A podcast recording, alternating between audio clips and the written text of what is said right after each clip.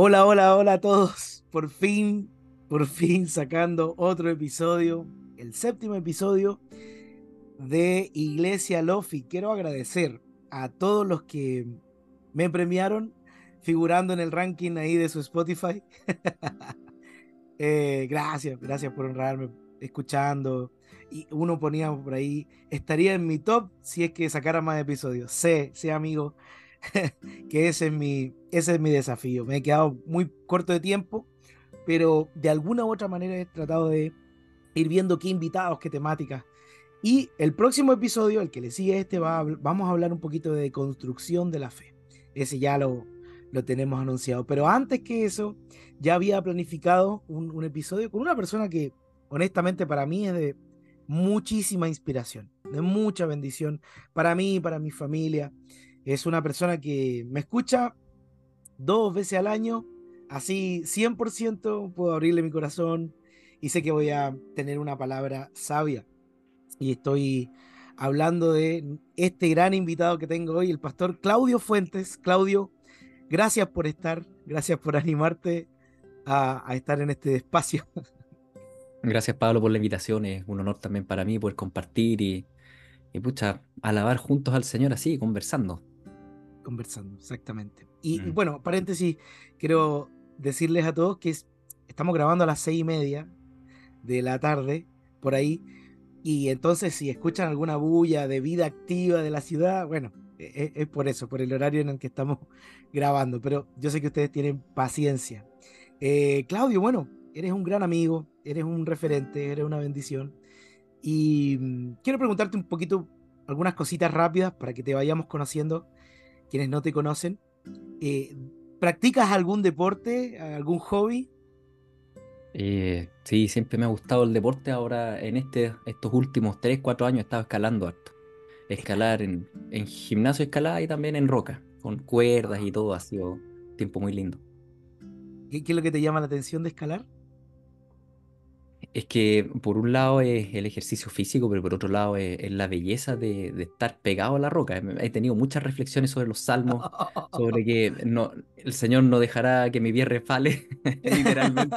Le viene perfecto. Eh, sí, sí, y, me ayuda mucho a focalizar a, tantas tensiones que uno vive en el pastorado también, poder, poder eh, simplemente enfocar en, la misma función, no sé, ha sido una gran bendición la verdad para mí en este tiempo, ese deporte. Sí, sí, genial. Eh, bueno, quiero ir contando a medida que voy preguntando. Bueno, Claudio es pastor de la iglesia Unión Cristiana de Viña del Mar, una de las iglesias más masivas de, la comuna, pero también es médico de profesión. Y, entonces eso, eso, Claudio, te hace súper integral en tu, en el cuento físico, en la salud. Ya vamos a, a picar un poquito en eso. Pero hablando de eso, ¿cuál es, cuál, es tu escenario perfecto de descanso? Bueno, en, el contexto actual y contándote un poco lo que decía de la escalada, para mí un escenario perfecto sería estar a los pies de una montaña, un gran, un gran acantilado, escalable, con cuerdas, con equipo, una carpa, la familia, mis hijos más grandes, para no correr detrás, ¿no es cierto? claro. Sino que acompañándome escalando eh, y teniendo un, rico sol de primavera, eh, los pajaritos cantando y, disfrutando, ¿no es cierto?, de una que otra nube de ovejitas por el cielo azul, alabando al Señor. Pues y ojalá una guitarra ahí, no puede faltar. Una guitarra con una, con una fogata, eh, porque no hay nada más rico que alabar al Señor ahí. Una guitarra, una fogata al aire libre y, y compartir juntos. Eso a mí me encanta. Hace unos años la iglesia editó un disco ah, un disco, ya no se habla de disco. Estamos en una época en que editó un álbum con canciones que, que nacieron en viajes misioneros, en viajes con la naturaleza, con jóvenes. ¿Cómo fue esa experiencia? Sí. tal cual. Bueno, cada cierto tiempo vamos sacando discos, actualmente EP. EP. vamos sacando un par de EP, pero muchas de esas canciones surgieron en torno a una fogata con una guitarra.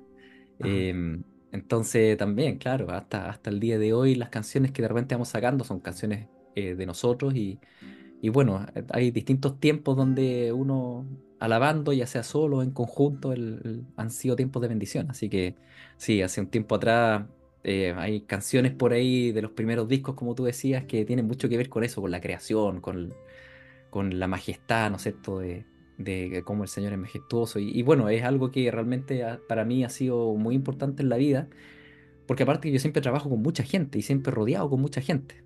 Entonces yo creo que por eso hallo tanto descanso en, en la búsqueda del Señor eh, al aire libre, eh, Mm, tranquilo y en la naturaleza. buenísimo. Claudio, ¿y tu último mejor momento del mes? No tan lejos, no tan de años No tan lejos.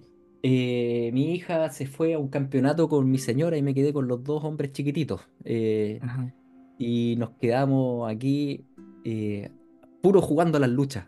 Estuvimos en el living revolcándonos, jugando al rugby, a la lucha y, Sí. y así, si tú me preguntas, sí, lo primero que recuerdo es eso, que fue un tiempo exquisito con los dos más chicos en el club de machos. Fue un rico Ajá. tiempo familiar. Porque así jugamos los hombres, agarrándonos a pelear, Sí, haciendo llaves, tirándonos la casa. fuerza, los dos contra mí, claro, y no, estuvo bueno. Siempre, siempre termina en llanto, pero después Ya, se, se reponían y siguen. Aprenden lecciones de vida. claro. Bueno, bueno, Claudio, genial. Ahora, ahora te quiero pedir eh, que nos puedas hablar un poquito de ti, tu familia, y, y cuéntanos un poquito cómo es el origen de tu llegada a la Unión Cristiana y cómo fuiste pastor de jóvenes y ahora pastor principal de, esta iglesia. Em, yo estoy casado hace más de 15 años em, con Daniela. Eh, realmente una preciosa ayuda idónea que el Señor ha puesto continuamente ahí en mi vida. He, he conocido mucho al Señor a través de ella, he aprendido mucho. Realmente ha sido un, un precioso matrimonio. Y siempre supimos que el Señor nos había unido para, para servir en el ministerio. Ujú, Em, cada matrimonio tiene su desafío, pero doy gracias al Señor porque en general nuestros desafíos siempre han sido más hacia afuera que hacia adentro del núcleo familiar. Y yo sé que es un Ajá, regalo del Señor, sí. el poder dedicarnos a otro. Em, tenemos una hija de 12 años, que es mi hija mayor. Em, ella está de- dedicada a la gimnasia artística. Em, tengo un hijo de 9 años. Él va al colegio, en, ca- en cambio mi hija hace homeschool por el tema de la gimnasia. Mi hijo va al colegio, pero también está harto dedicado al deporte, entrena seis veces a la semana fútbol. Em, y después el chiquitito, que tiene cuatro años, somos familia de acogida. em, y él es un acogimiento que actualmente tenemos ya hace casi tres años. Entonces, em, esa es la, la familia nuclear, nosotros cinco. Ha sido un tiempo bendecido. Y con respecto a la iglesia, yo llegué a la iglesia eh, como familia. Nosotros llegamos a Viña cuando yo tenía unos 12, 13 años. Empezamos a buscar iglesia. Llegamos a la Unión Cristiana cuando yo tenía 14 años. En esa época eran unas 50 personas. Y desde la adolescencia estoy ahí. Entonces, ¿Desde eh, dónde llegaste, Claudio? desde Suiza, yo crecí en Suiza, llegué a Chile tipo, como decía, como a los 12 años. Em, llegamos acá a la ciudad. Ya éramos cristianos. em, y empezamos a buscar congregación. Mm, Y una vez que nos integramos en- ahí en la adolescencia, eh, partimos, eh, formamos el grupo jóvenes, a los 15 años entré a la alabanza, estuve en la alabanza unos 15 años. Eh, después el grupo jóvenes fue creciendo, se tornó el grupo jóvenes universitario, eh, me pusieron ahí a liderar el grupo. Eh, en esa época ya me puse a pololear con mi actual señora y liderábamos juntos, después me nombraron pastor de jóvenes, después copastor. Y ya hacia el 2000 2011, el pastor de la congregación em, se fue a Australia y me dejó a mí, quedé yo ahí a cargo con, con el ancianato. El pastor que fue a Australia finalmente se quedó allá contratado, nos volvió y desde el 2011, 2012 estoy a cargo de la congregación. Eh, actualmente somos un equipo pastoral, eh, somos cuatro pastores, em, trabajamos bastante en, en, ¿cómo decirlo?, en concilio, en, en- en paralelo, nos amamos mucho, ha sido realmente un precioso equipo pastoral, eh, al cual yo presido desde, como decía, desde esa época, desde hace 12 años atrás, y ha sido un lindo tiempo, la verdad, como congregación, siempre harto desafío, harto trabajo, pero, pero agradezco al Señor por este trabajo. Ahora, tú mencionabas el tema de la medicina, al mismo tiempo, sí, cuando yo partí del pastorado era biocupacional, trabajaba en medicina y pastorado Pero paulatinamente, como la iglesia iba creciendo y, y mi familia también iba creciendo, finalmente tuve que optar y, y opté por el ministerio. Claramente, eh, si bien con la medicina uno puede bendecir, pero no hay nada como estudiar la palabra del Señor y dar la palabra del Señor y, y, y conocer más al Señor y deleitarse en Él a través de esto. Así que la verdad, estoy muy contento ya desde el 2016 que en realidad no ejerzo oficialmente la, la medicina y dedicado al, al pastorado. Al pastorado, buenísimo. Siempre me, me, acuerdo, Claudio, cuando me dijiste que mm, el consultorio costaba un poquito soltarlo, el consultorio donde, donde atendías, porque tenían la posibilidad de hablar con las personas. Bueno, vivencia. Claro, claro. Yo básicamente había estudiado medicina, yo opté por la medicina para evangelizar. Em, y tal cual eso fue lo que sucedió, los años que estuve en el hospital y los años que estuve en el consultorio, principalmente para mí era una labor evangelística, orar con los pacientes, acompañarlos. El 80% de las enfermedades en un consultorio se dice que son somatomorfas psico, o psicosomáticas, por así decirlo, tiene que ver con, con temas emocionales. Entonces la gente finalmente necesita al Señor. Entonces, si bien uno da el paracetamol, lo, lo más importante es dar al Señor. y, y, realmente sí, ha sido un lindo tiempo. Hay mucha gente que hasta el día de hoy recuerda esas oraciones. Formamos un grupo de oración en el consultorio. Ese grupo de oración ahora 15 años han pasado y continúa. Wow. Eh, ha sido, eh, realmente ha sido un lindo fruto también todo ese trabajo en la medicina. Ah, buenísimo. Gracias por contarnos esto, Claudio. Y, y ya metiéndonos un poquito en materia, eh, respecto de lo mismo, el trabajo con la gente. Eh, ¿Cuáles piensas tú que han sido tus mayores desafíos trabajando con la gente? Eh, yo pienso que el mayor desafío al trabajar con la gente eh, es uno mismo, en ah. mi propio corazón.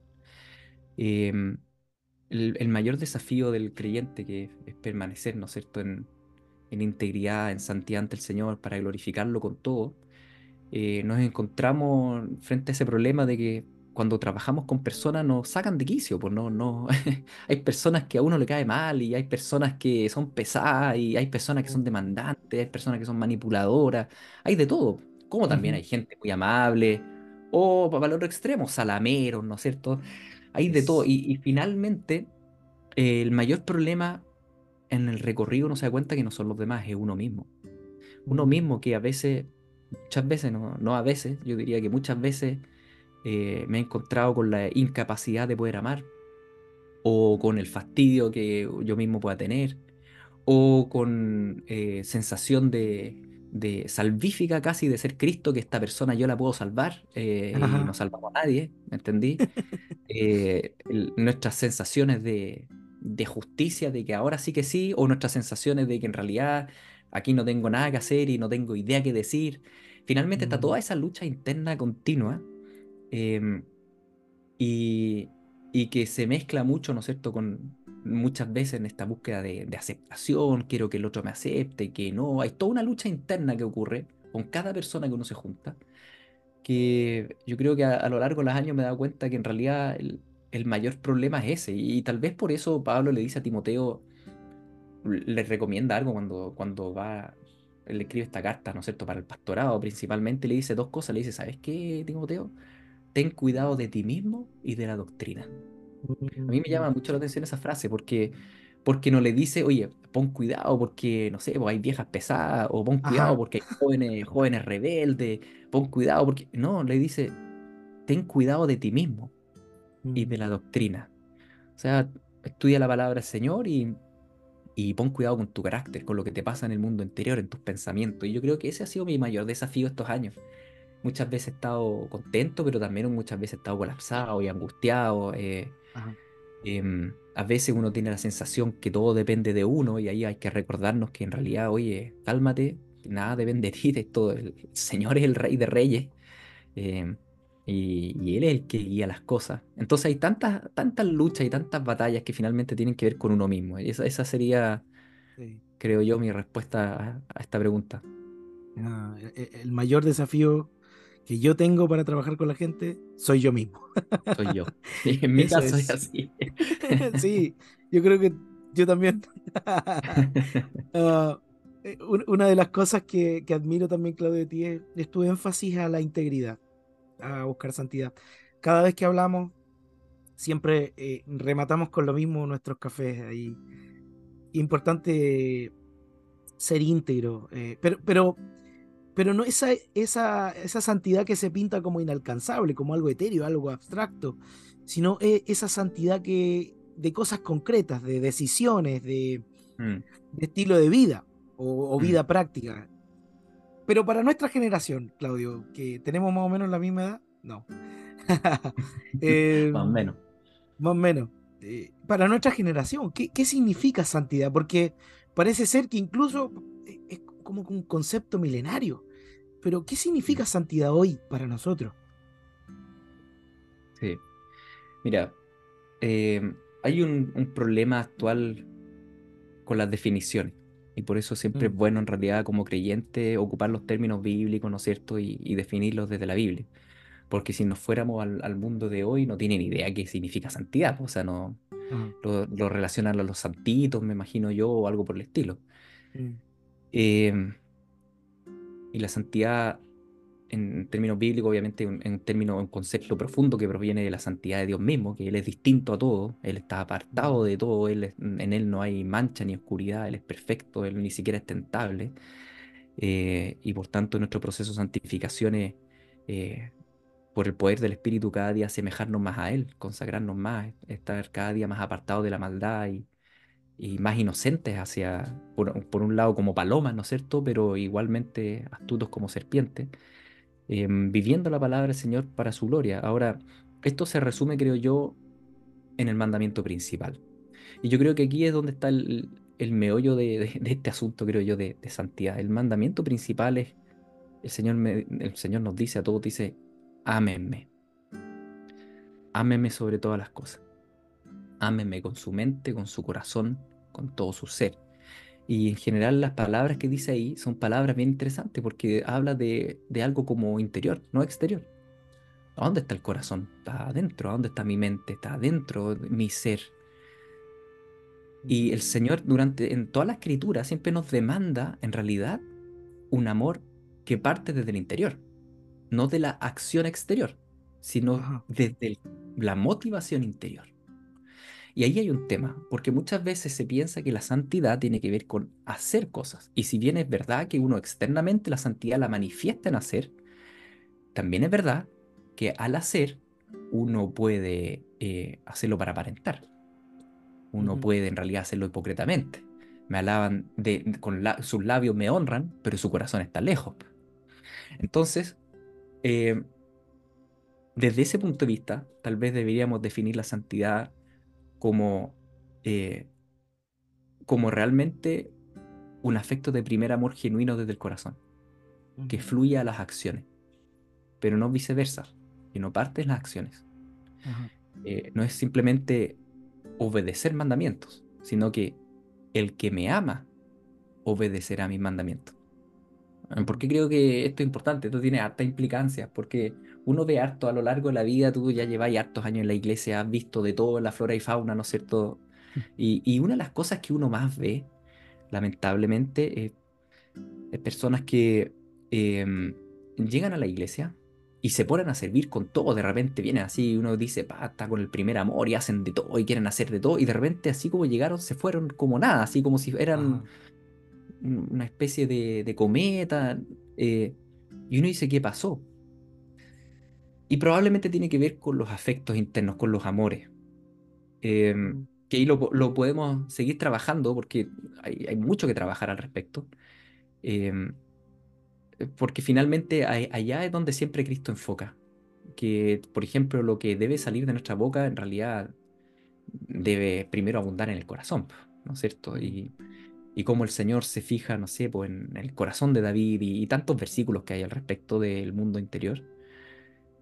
Y por tanto, cuando hablamos de, esta santidad y lo que tú decías, ¿por qué siempre ir a la integridad y a la santidad? Porque en realidad tiene que ir con el primer mandamiento, es lo más importante. Incluso con los primeros mandamientos de las tablas de la ley y, todo, que tiene que ver con amar al Señor, con amar al Señor. Es decir, em, santidad es una una respuesta a la pregunta, ¿dónde está mi primer afecto? Mi primer ¿Dónde está mi primer afecto? Porque eso va a determinar entonces cómo me conduzco, em, cómo vivo, mi estilo de vida. Eh, ¿Cómo un pastor pudiera cuidar su santidad o su integridad hoy?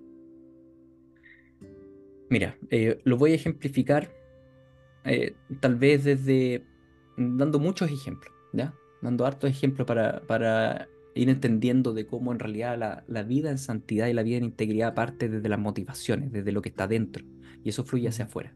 Y lo voy a ejemplificar eh, con lo contrario.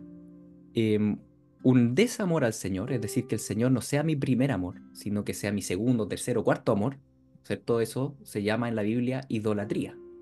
Significa que como primer amor yo tengo otra cosa.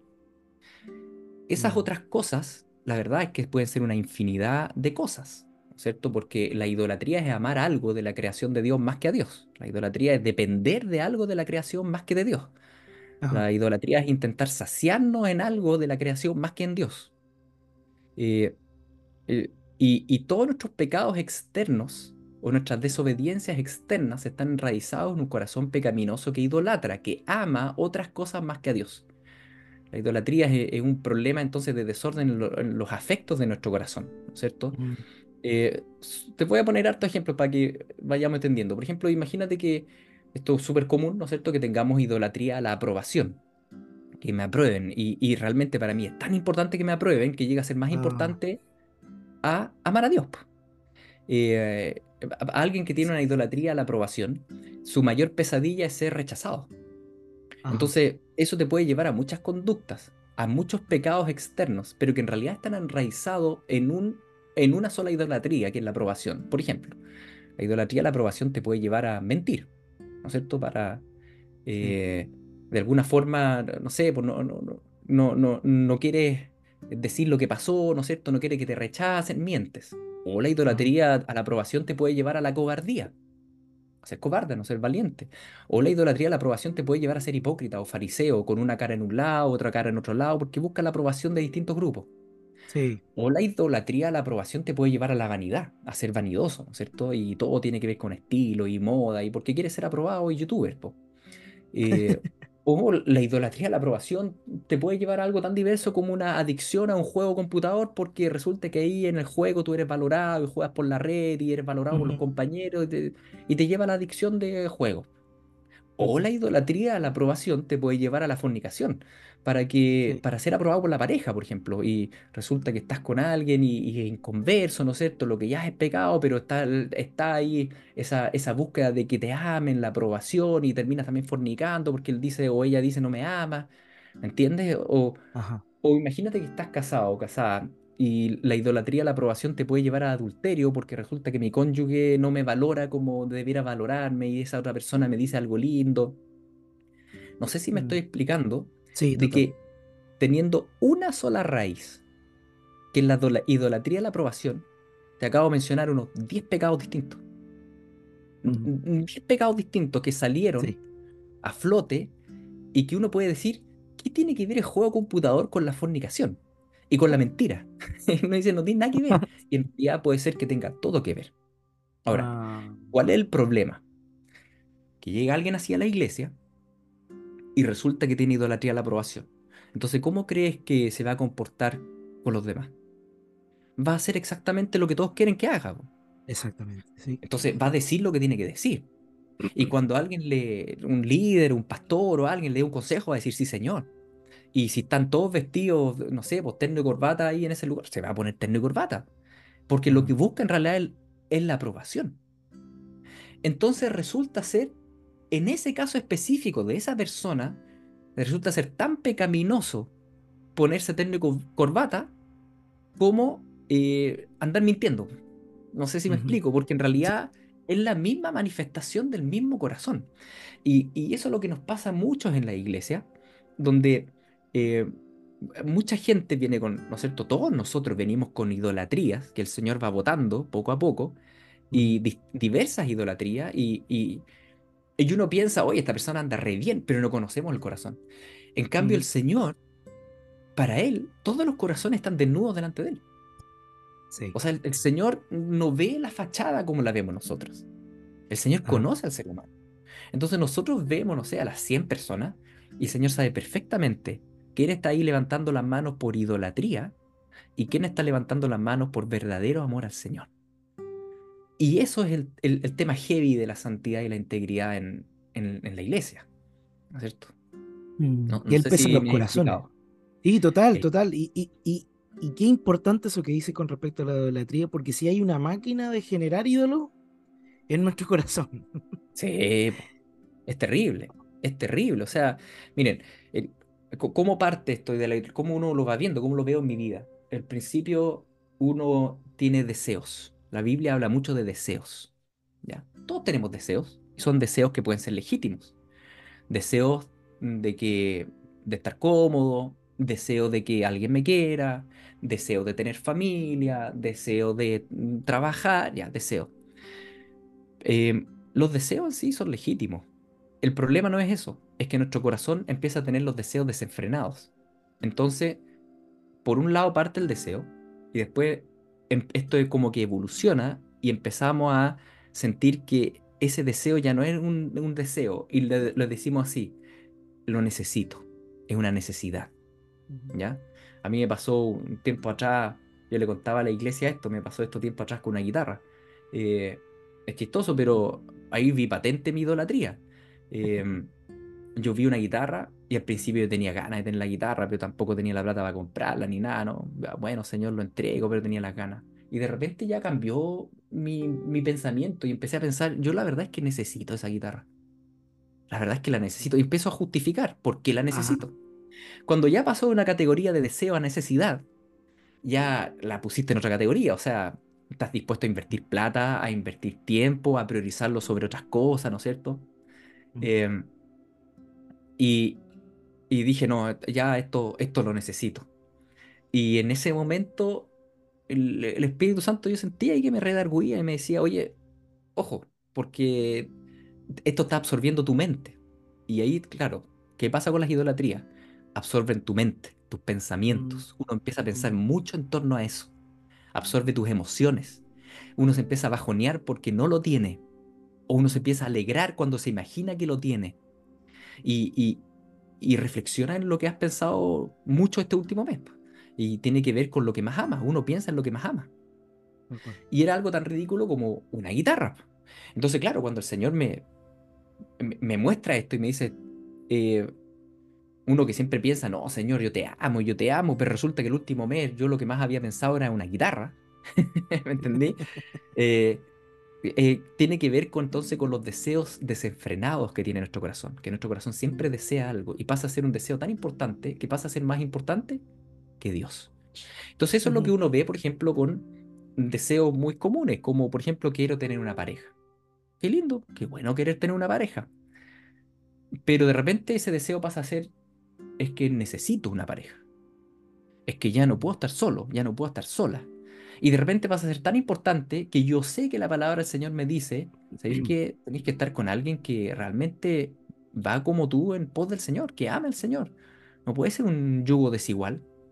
Y uno empieza así, al principio sí, no, sí, obvio, pero después cuando ya el deseo pasó a, ser un deseo desenfrenado, repentina, repentinamente, entre comillas, eh, algo cambió en el corazón. Las prioridades cambiaron porque cambió mi primer afecto. Y eso después, ese, como dice Santiago en el capítulo 1, ¿no es cierto? Ese pecado que ha sido concebido eh, internamente, después se da a luz en actos externos. Pero los actos externos son muy posteriores a las idolatrías internas. Eh, y es súper importante, como creyentes, no trabajar a base simplemente de, de arrepentirnos los actos, actos externos, sino que trabajar a base de, cómo está mi corazón y mis primeros amores y, mis idolatrías. Porque si no voy a llegar siempre tarde al problema. Ajá, sí, reactivo. Mm. Eh, reactivo. Por ejemplo, te voy a poner otro ejemplo de, eh, de idolatría, ¿no es cierto? Porque puede haber tantas idolatrías. Supongamos que la idolatría que puedes tener es la idolatría al poder, ¿ya? Tener poder sobre otros. Y la mayor pesadilla de alguien que tiene idolatría al poder es ser humillado, ¿ya? No quieres ser humillado. ¿A qué conductas te puede llevar? Bueno, por ejemplo, te puede llevar a fraude, ¿no es cierto? Porque como, no sé, pues puede haber un tema político, sí, pero también te puede llevar a traiciones, a, cerruchar el piso a alguien del trabajo, ¿no es cierto? Porque quieres un rol.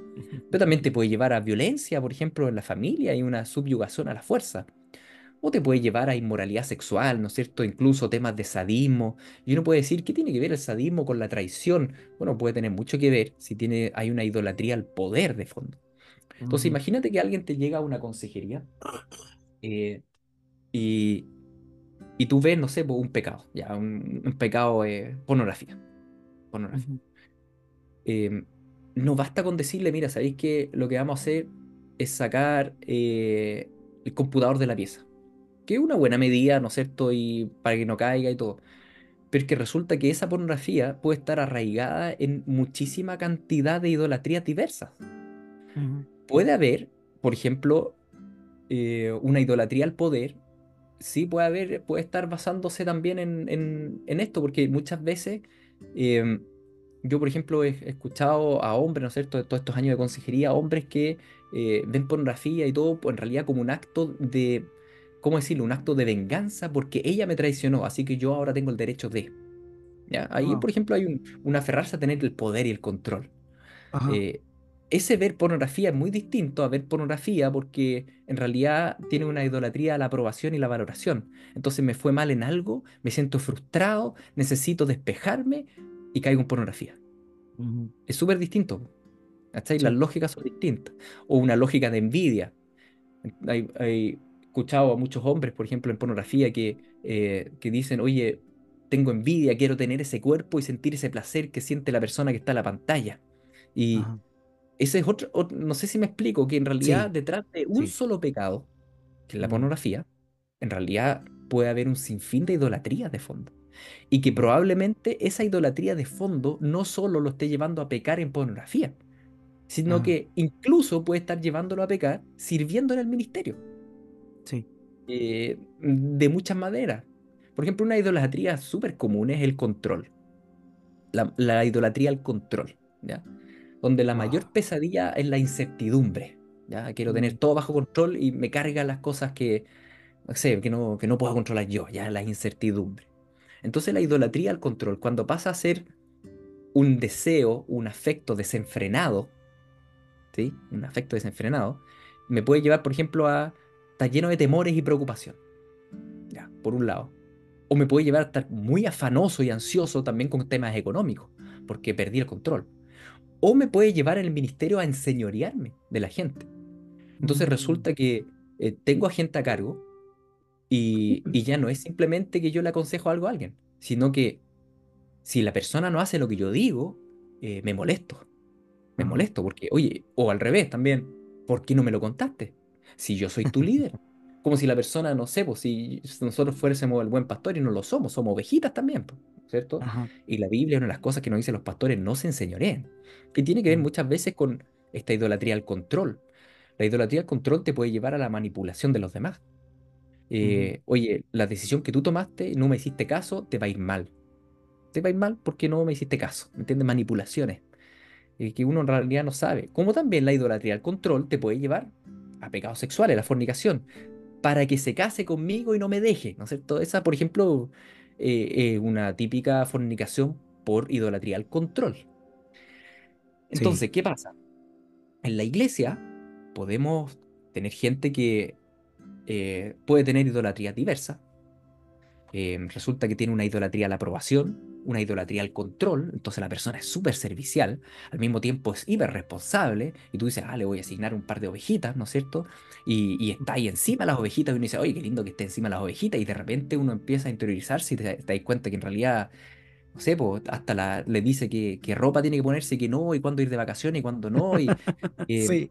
¿no es cierto? Eh, sí.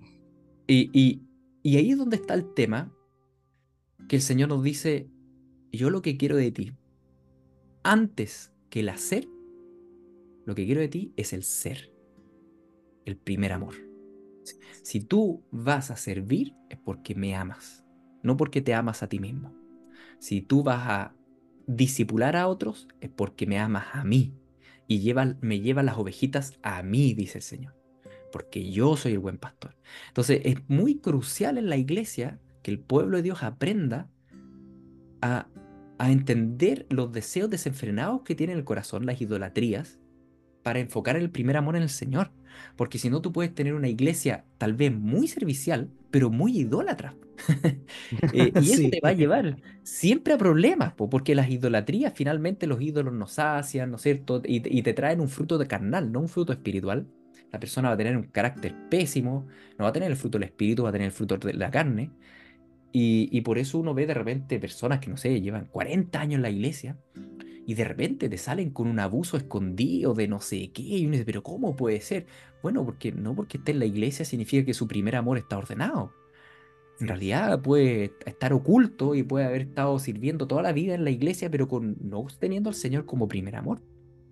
No sé si me explico. ¿Por qué es tan crucial la santidad en esto? Y, tiene que ver con eso, porque santidad no es solo hacer cosas correctas, porque muchas veces hacemos cosas correctas con el corazón mm. incorrecto. Tal cual. O podemos hacer cosas correctas con nosotros mismos en el trono. Claro. Tal cual. O sea, servir, estar, todo lo que a los pastores nos gusta que la gente que estén y que se comprometan y que apañen el ministerio y todo. Mm, pero, pero primer, primero, ¿quién está gobernando ahí finalmente? y, Y, normalmente estamos nosotros mismos en el trono que, que le corresponde a Cristo. Y, pero, también es señal de los tiempos que estamos viviendo igual, Claudio. Yo pienso en donde el postmodernismo nos lleva al, al, ser humano como el centro. O sea, que yo debo vivir en pos del descanso y no ver el descanso como una añadidura. Eh, mm. O sea, debo vivir en pos de mi bienestar mm, mm. Eh, y no verlo como parte de la vida que puede estar o no estar, porque hay tiempos de que no hay bienestar, ¿no? Pero, el, volver al ser humano, al, centro, nos hace pensar de que todo es por mí, para mí, por mi bienestar, por mi salud. Es, un, signo de los tiempos también. sí, también. O sea, en, la historia de los últimos siglos, ¿no es cierto? Pasando de, la Edad Media, después eh, a, todo lo que es la época de la Reforma y después, posteriormente, la Ilustración, lo que hace la Ilustración es esto ya pone mucho más contundente al ser humano como centro, pero en esa época se ponía al ser humano como centro, como, ¿cómo decirlo? En su totalidad, como humanidad.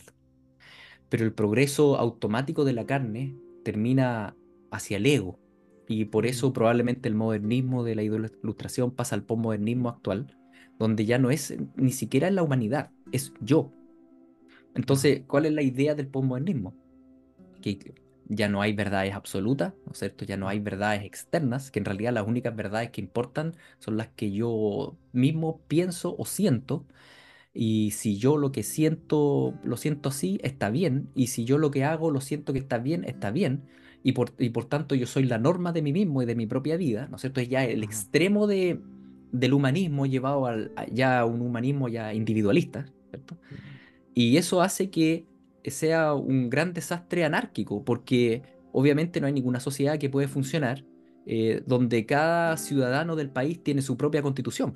No, es cierto, es, inviable, no, no, existe ninguna ciudad que esté en paz em, pensando que cada familia por sí sola decide si el asesinato está bien o está mal. No, no, no funciona así, pero el, el pensamiento actual del postmodernismo es ese eh, y que lamentablemente se infiltra mucho en, las congregaciones porque, bueno, porque la gente que llega, ¿no es cierto? Y que llega al Señor, eh, llega obviamente desde el mundo, con el pensamiento del mundo, y el Señor nos da el mandamiento de renovar nuestra manera de pensar. Y eso de renovar nuestra manera de pensar es crecer en madurez, salir de la inmadurez del estado infantil de que solo existo yo y para mí, y salir a la madurez de que en realidad existimos por Cristo y para Cristo. Em, entonces, sacar el foco de mí mismo y llevarlo a Él. Por tanto, si pudiésemos resumir todas las idolatrías más frecuentes del día de hoy, ¿no es cierto?, en un mundo postmoderno, en realidad casi todas las idolatrías giran en torno al yo. Lo que piensan de mí, o yo quiero el control, o yo quiero el poder, o yo quiero la comodidad, ¿no es cierto? Una idolatría que gira en torno al yo. Y por eso tiene toda la razón que obviamente con el pasar de los años en esta época ha sido cada día más más prominente esto. Y, el llamado del Señor es que si alguno me quiere seguir, nieguese. O sea, ahí está el, primer dado al, sí, sí, un cuchillazo, de una, negarse. No, nada, con suavidades. Qué difícil Porque no podemos, sí, No, terrible. Sí, eso es lo difícil. Por eso yo te decía, ¿qué es lo más difícil en el ministerio? Bueno, lo mismo que para todo cristiano, el yo. El yo es, la lucha contra mis deseos que continuamente van surgiendo y continuamente tengo que ir diciendo, Señor, eh, no quiero que esto tome el primer lugar en mi vida. No quiero. Y muchas veces son cosas buenas. Por ejemplo, puede ser mi matrimonio. Y Señor, no quiero que esto tome el primer lugar en mi vida. Pueden ser mis hijos. Señor, no quiero que esto tome. Puede ser la iglesia. Una de las mayores idolatrías en medio de los pastores, ¿no es cierto?, son las iglesias. Eh, a tal punto, ¿no es cierto?, que vemos muchas familias destruidas, familias pastorales destruidas, porque tienen un desorden, ¿no es cierto?, en cuanto a prioridades, porque no pusieron primero al Señor, segundo la familia, ¿no es cierto?, tercero la iglesia, porque en realidad hay también idolatrías muy diversas involucradas en el pastorado, donde eh, muchas veces, por ejemplo, se tiene a veces mucho más la aprobación, ¿no es cierto?, o el control o el poder en, la congregación que en la familia.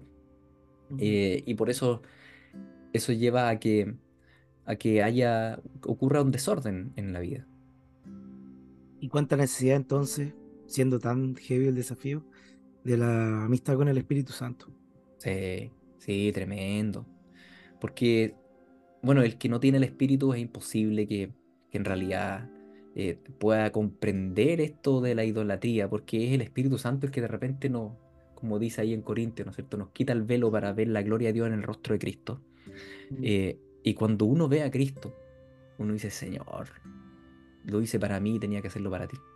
Eso, eso solo le ocurre al creyente cuando el Espíritu le, lo golpea y, eso puede pasar después de una prédica que fue fabulosa y te bajaste del púlpito y de repente el Espíritu Santo te pega ahí, el, ¿no es cierto?, el dardo, el, la cuchilla mm, y te dice, ¿para qué predicaste? Y me doy cuenta que chuta, prediqué tal vez para mí, o le prediqué a qué sé yo, y en realidad no fue para la gloria del Señor. Y hay que pedirle perdón continuamente, continuamente en el, trabajo pastoral es esto, ten cuidado de ti mismo y de la doctrina, porque es tan fácil hacer cosas y hacerlas bien, pero hacerlas con un corazón que no ama primeramente al Señor. Es tan mm. peligroso todo eso. Bueno, hay maneras de todas maneras, Pablo, de de ir continuamente chequeando esto también en nuestros corazones. O sea, sí. Eh, eh, hay hartos pasajes que hablan al respecto. Em, por ejemplo, un, par de pasajes que, se me ocurren. Eh, esto de la, esperanza, ¿ya? Hay, uno no se puede preguntar qué necesitarías ahora para estar bien y ser feliz. Si, si, pasa qué cosa en tu vida, tú estarías feliz y tranquilo, o la presencia de o ausencia de qué, tú sentirías que tu vida se arregló. A veces tenemos el pensamiento, si pasara esto, ahí sí que sí. Y ahí en realidad estoy manifestando una esperanza más allá del Señor. Cuando tenga el auto, cuando tenga el mm. trabajo, cuando tenga hijos, ahí sí que sí. Cuando tenga salud, ahí sí que sí. Como si ahora no estuviese completo en Cristo. Ahí, por ejemplo, con ese tipo de preguntas uno puede indagar idolatría en, el propio corazón, ¿no es cierto? Con respecto a las esperanzas. Lo otro que ayuda para indagar la, las idolatrías en el corazón son nuestras emociones. Eh, básicamente es qué cosas te provocan más rabia o pena o frustración. Porque hay cosas que a alguien le enojan y a otro no. Por ejemplo, a mí eh, antes me enojaba, pero cualquier cantidad cuando salíamos atrasados de la casa y llegábamos atrasados a algún lugar. A mí me gustaba llegar, tal vez por crianza suiza, decía yo, a la hora. Eh, ¿No es cierto? Pero una familia con tres hijos, siempre de un desorden salir de la casa. Entonces eh, me subía frustrado, estaba enojado en el auto y, me empecé a dar cuenta que en realidad eh, la ira, mi rabia, no tenía que ver con los demás. Tenía que ver con mis propias expectativas, ¿no es cierto? Y, mi propio control y al renunciar a eso, eh, resulta que ya intentamos llegar a la hora, pero cuando no resulta, pucha, no, eso no es, no me justifica el pecado, no me justifica la rabieta. Eh, entonces ahí uno tiene que ah, poner ojo en las emociones. ¿Cuándo siento rabia? ¿Cuándo siento alegría? ¿Cuándo siento frustración? Em, eso también es, un marcador de idolatría. Otro marcador de idolatría es lo que yo te decía, los pensamientos. ¿Qué es lo que más he estado pensando en el último tiempo, la última semana? ¿Qué pensamiento? Cuando estoy sentado y empiezo a divagar, ¿hacia dónde divaga mi mente? Porque la mente siempre se va a ir a los primeros amores. Entonces, eso yo creo que es un tercer marcador importante y, tal vez El cuarto marcador importante es el tiempo que dedico a esto. Eh, ¿A qué le dedicas tu tiempo libre? ¿O en qué inviertes tu dinero? Porque obviamente el tiempo, el dinero, uno lo va a invertir en las cosas que uno ama. Si es el reino, va a ser el reino. Pero si son otras cosas, van a ser otras cosas. Eh, entonces, todas esas cosas nos ayudan para hacer continuamente un autoexamen, para ver si realmente, como dice Pablo, para evaluar si estoy en la fe. Eh, y, y, enseñarle también a las personas a, hacer este, este proceso interior. Porque de un corazón que ama al Señor va a dar un fruto externo después en obras que va a ser automático y va a ser genuino y, la gente va a querer servir y va a querer ayudar porque aman al Señor. Pero tiene que haber este proceso interior. O sea, constantemente tenemos que estar presentándonos delante de Dios y diciéndole, examíname. Eh, o sea, examíname. como el como un médico. Mm, como un médico examinaría, examíname cómo estoy, si estoy pensando, Señor, estoy eh, teniendo la motivación correcta. Sí, el eh, enfoque. Llega hasta la raíz, Señor. El enfoque en la Biblia siempre es hacia uno mismo en cuanto a, que parte por casa, parte por ti, parte, ¿no es cierto?, por tú que tienes la mansa ni que diga en el ojo. Entonces, por ejemplo, en las, peleas matrimoniales, típico que viene el, esposo, dice, viene primero la esposa probablemente, ¿no es cierto?, que consulta antes que el esposo, y la esposa va a decir, pucha, pero es que él no, no me ama y está como lejano y está como ausente y no me dice nada bonito. Y después va a venir la esposa arrastra tal vez a la consejería y, y el esposo te va a decir que ella es más pesada que no sé qué, me critica todo y todo lo que yo hago está mal, entonces ya no tengo ni ganas. Es la típica, ¿no es cierto? y Santiago 4.1 dice, ¿de dónde vienen los pleitos y las guerras? Dice en medio ustedes. Mm. No vendrán de sus propios de sus propios malos deseos, dice, de sus mm. propias concupiscencias. Finalmente, básicamente le dice a la esposa y le dice al esposo, a la esposa le dice, oye, el pecado de él no justifica tu pecado y son tus deseos los que te tienen mal a ti. Porque tu verdadero esposo es Cristo y en él estás saciado. Y al esposo le dice, oye, son tus propios pecados los que te tienen mal. Porque finalmente tú tienes que ser cabeza de hogar y sacerdote igual, porque lo haces por amor al Señor, independiente de ella como esté y si es pesada o no es pesada. O sea, no, no porque ella sea pesada, tú puedes abdicar de tu rol masculino. Entonces, Santiago 4.1 nos dice un párale y dice, oye, no enfoques en el otro, tú tienes que enfocar en tu propio pecado. Eh, tú estás peleando porque son tus propios deseos los que te tienen con ira. Las expectativas no cumplidas, los deseos desenfrenados, y si tú mueres a tus deseos, como tú dijiste, ¿no es cierto?, lo que decía el Señor, niégate a ti mismo. Si tú mueres a tus deseos, ¿qué rabia vaya a tener? Ya no tenés rabia, porque en realidad, eh, independiente de cómo esté el otro, yo sirvo al Señor. Entonces amo a mi esposa, aunque un día esté pesada, o al otro día esté bien, porque en realidad yo amo a mi esposa no por ella, la amo por el Señor, porque mm. amo al Señor. Y estoy con ella porque yo cumplo el pacto ante el Señor. Eh, independiente si ella hoy día está bien y mañana está de mal. O sea, no. No sé si me explico la importancia de esto en todas las áreas de la vida, de que en realidad el Señor nos enfoca en nosotros, en, nuestro propio corazón de, morir ante Él y, postrarnos ante su trono y decir, Señor, tú eres el Rey, yo no soy el Rey acá, yo no soy el centro del universo, eres tú, tú eres la verdad, em, haz como tú quieras. ¿No es cierto? Ahí está el descanso de la postración, haz como tú quieras. El descanso de la postración. En el fondo, rindo a ti mi sentido de justicia, rindo a ti, incluso cuando creo que estoy en lo correcto, lo rindo a ti. Eh, mi sentido mesiánico de yo creerme el salvador del grupo, lo rindo. Claro. Hay tanto descanso, hay tanto descanso cuando uno se postra como María, no como Marta, ¿no es cierto?, a los pies de Jesús, a simplemente decir, nada, te quiero escuchar, Señor. Em, hay reposo ahí, hay reposo. Buena parte o mejor parte tuvo María que Marta, dice Jesús, ¿no es cierto? Y sí, sí, es tan importante eso, es tan lindo. Ah, genial. Bueno, y, un poquito de lo mismo, y para ir cerrando, Claudio, y agradeciéndote por esta maravillosa conversación, yo creo que nos ha dejado mucho.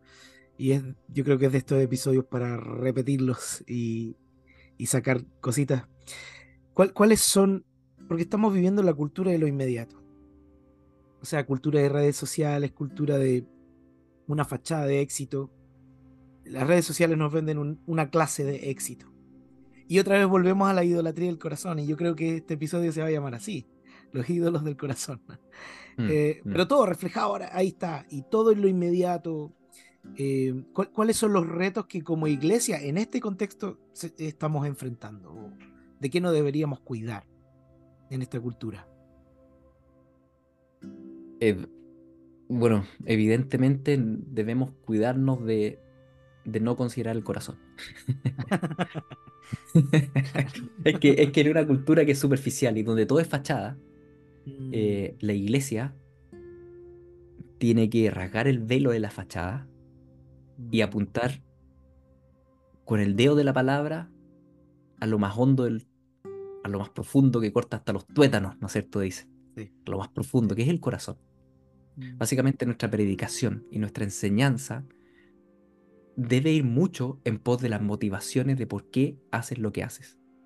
Es una pregunta bien sencilla. Eh, cuando alguien viene a servir en la iglesia, uno dice que bueno, ¿por qué quieres servir? Eh, no es tan difícil preguntarlo. y, o cuando alguien está, eh, qué sé yo, dice, tengo con, con, esta, la pregunta del por qué, básicamente te hace penetrar la superficie del agua un poco más hondo y decir, bueno, ¿por qué hago lo que hago?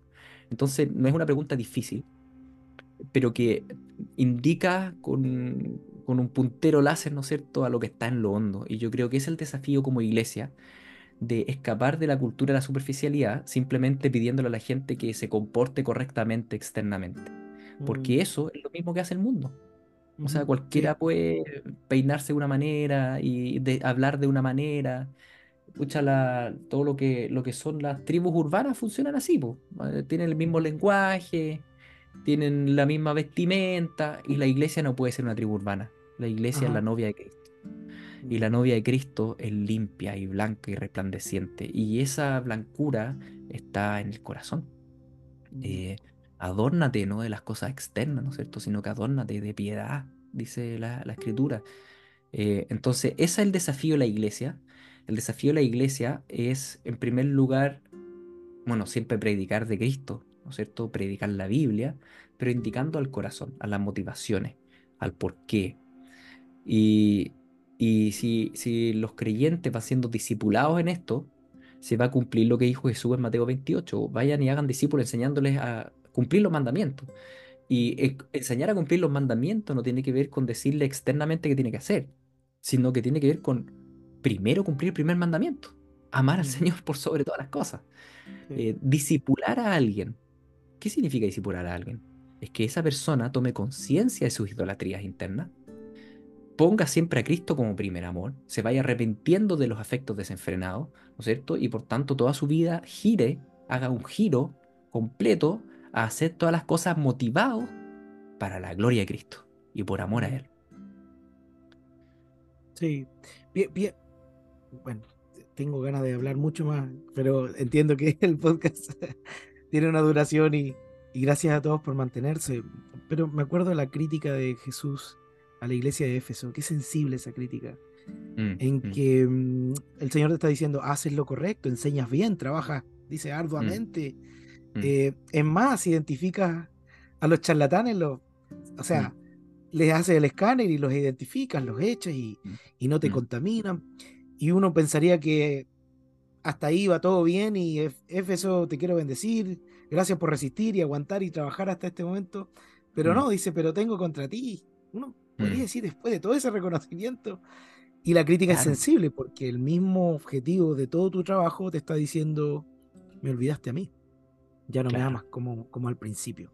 Y entre ustedes mm. no se aman, dice una versión ahí. O sea, mm. dejaron de amarme a mí y dejaron de amarse entre ustedes.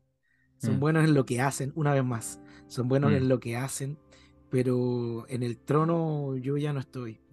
¡Qué fuerte! Fuerte, fuerte, tal cual. Increíble, porque esos son los ojos de rayo X del Señor. O sea, el Señor tiene nuestros corazones desnudos ante Él. Y por mm. eso nuestro mayor esfuerzo no tiene que ser el que los demás me vean, el que es lo que los demás piensan, el, el que quiero que Mm. estar bien con el pastor, que qué sé yo, que caerle bien, o a los hermanos. Nuestro primer pensamiento siempre tiene que ser, Señor, yo te amo a ti, quiero hacer las cosas por ti y haz lo que tú quieras con mi vida. Mm. Es un, un discurso interno, una meditación, em, y que, por ejemplo, unos versículos que este último mes me ha rondado harto es cuando el salmista dice, Señor, yo quiero realmente que la meditación de mi corazón sea agradable a ti, sea un olor Mm. fragante a ti. Y he he pensado mucho en esto, que tanto mis pensamientos, la meditación, las cosas que yo pienso en mi corazón son un olor fragante al Señor. La única manera que sea un olor fragante, ¿no es cierto?, en Cristo es decirle todo el rato, Señor, yo quiero amarte a ti, no quiero las cosas de este mundo, no quiero fama, apariencia, yo quiero servirte a ti. Y eso es un discurso, una conversación interna con Él Mm. que es necesaria cultivar. Sí, totalmente. Claudio, si podemos cerrar orando y, bueno, agradecerte por, por estar. eh, por un momento me sentí que no estaba grabando, sino teniendo esas Mm. conversaciones que, que podemos tener a menudo. Ya se acerca el verano, se viene el café anual. Sí. Sí, no, gracias a ti también una, por la invitación. quiero contar una infidencia con Claudio, al menos dos veces al año nos juntamos y la última subimos a un cerro a orar y, y esa fue una experiencia maravillosa donde pudimos conversar del Señor, hicimos una fogata, casi incendiamos el cerro, pero no importa porque no, son, Sí, sí. son experiencias que de verdad marcan el corazón y me han, me han bendecido mucho. Em, por un momento sentí que estábamos en, en esta conversación y, y gracias Claudio por estar disponible. Yo sé que este episodio va a ser de mucha bendición para todos los que tengan la posibilidad de escuchar eh, a eso, si podemos orar y, y también Mm. aprovecha de, no sé, alguna reflexión final y, y oramos. O darle gloria al Señor nomás, porque todo lo que somos lo somos gracias a Él.